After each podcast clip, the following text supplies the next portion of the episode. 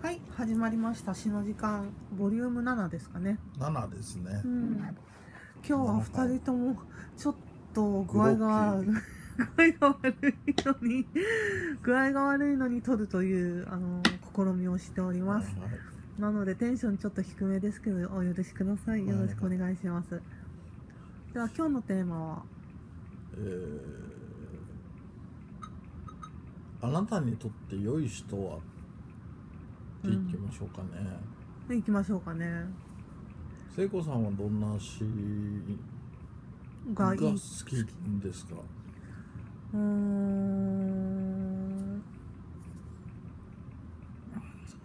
その人の何かこうその人が見えるような詩が好き、本当にその人の背景があって、うん。その背景からの言葉を言ってるなっていうような詩人さんうん。が好き。あこの人はこの言葉が本当につるつると出てきてるなっていうような、ん。考えてるんじゃなくてうん。本当に降ってきてるんだなって。うん。あのスラスラスラスラもう文がこうなんて言うんだろうか書けるんだなっていうようなのが分かるようなうん。詩人が好き、うんううんん。なるほどね。だから最果てタヒさんとかはすごく頭うん。の良い人だからあのあこの人は頭で書いてるんだって思うの。うん。だからあんまり私とはちょっとタイプが違うと思うんだけどうん文章とか言葉って何にも考えてなくても降ってくるじゃない、うんあの瞬間っていうのかな？それが見える人が好きです、古城さんは？あのね最果てたきさんに関してはね、うん。俺はねあのふ延々と降ってくるんだろうね多分ねと思う。はあ。延々とオンなんじゃない？あの人。うーん。言葉に対してものすごい敏感で。オンなんだと思う。でただ各テーマが、うん。あのうん。各テーマがうん。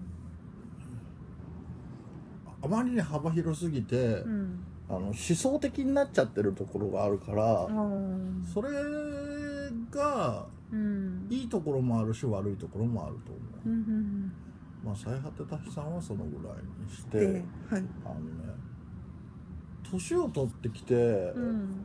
あの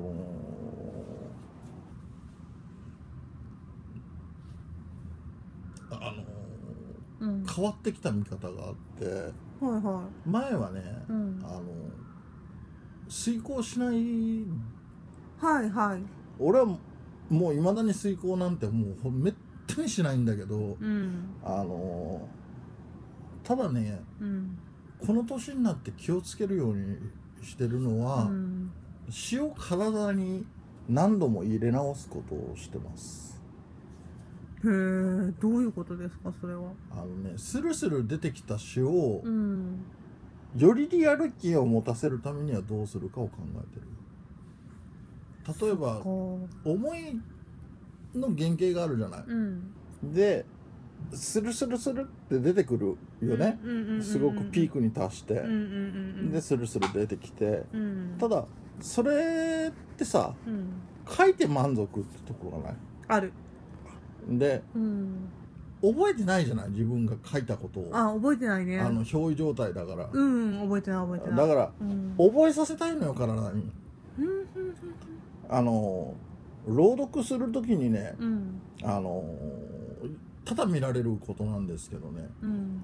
書いて満足っていう詩を朗読する人が多い気がする。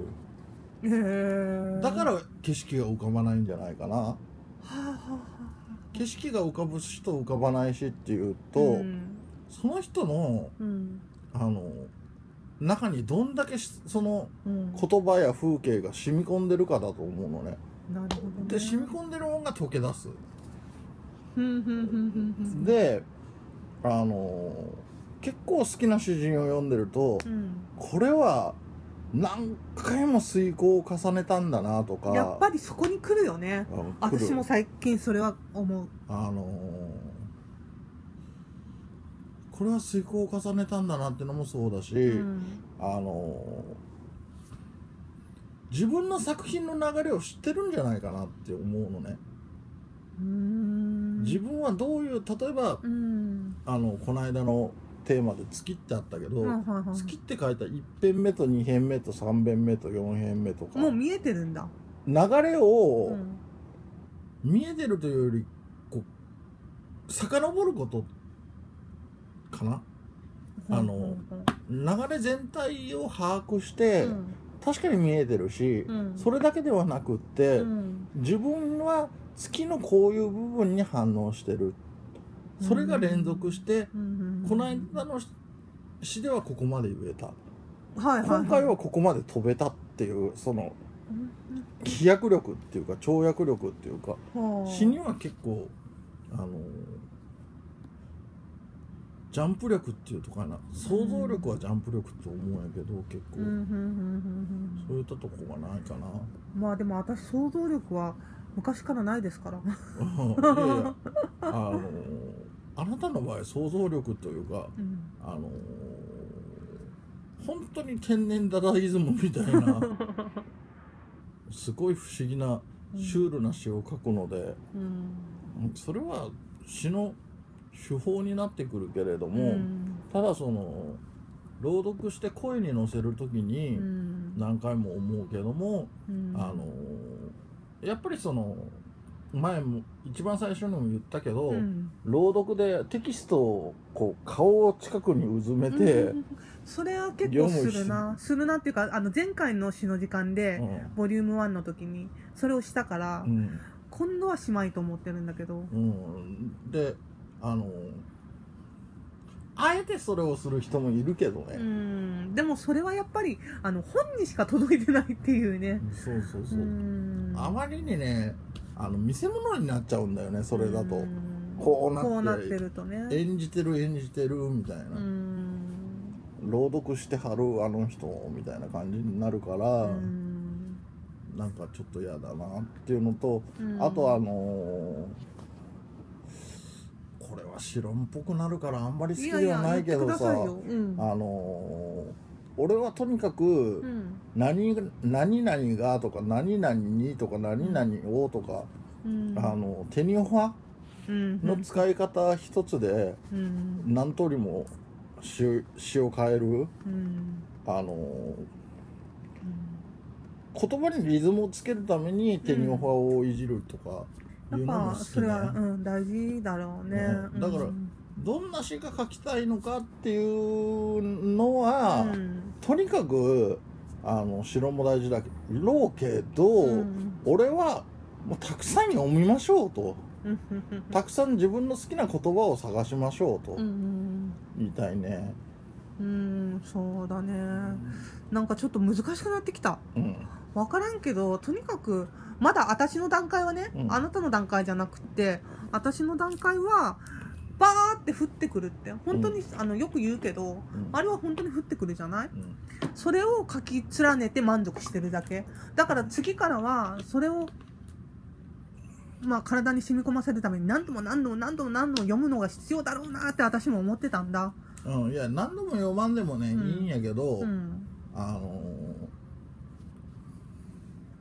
作品全体うをん。結構ファイルしてうん。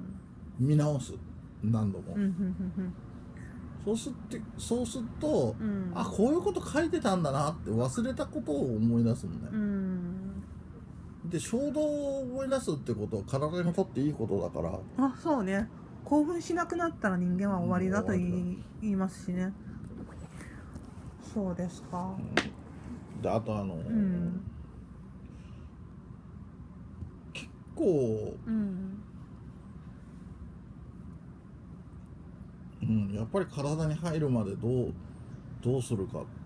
うん。それはまだちょっと感覚的にわからない私は、でもそういう道があるんだっていうことはとはなんかあ先が見えるなっていう感じがあるので、いいですね。うん、感じか。うん、こんな感じですね。今日は、えっ、と、好きな詩の形というようなテーマでお送りいたしました。ありがとうございます。ご視聴。はい。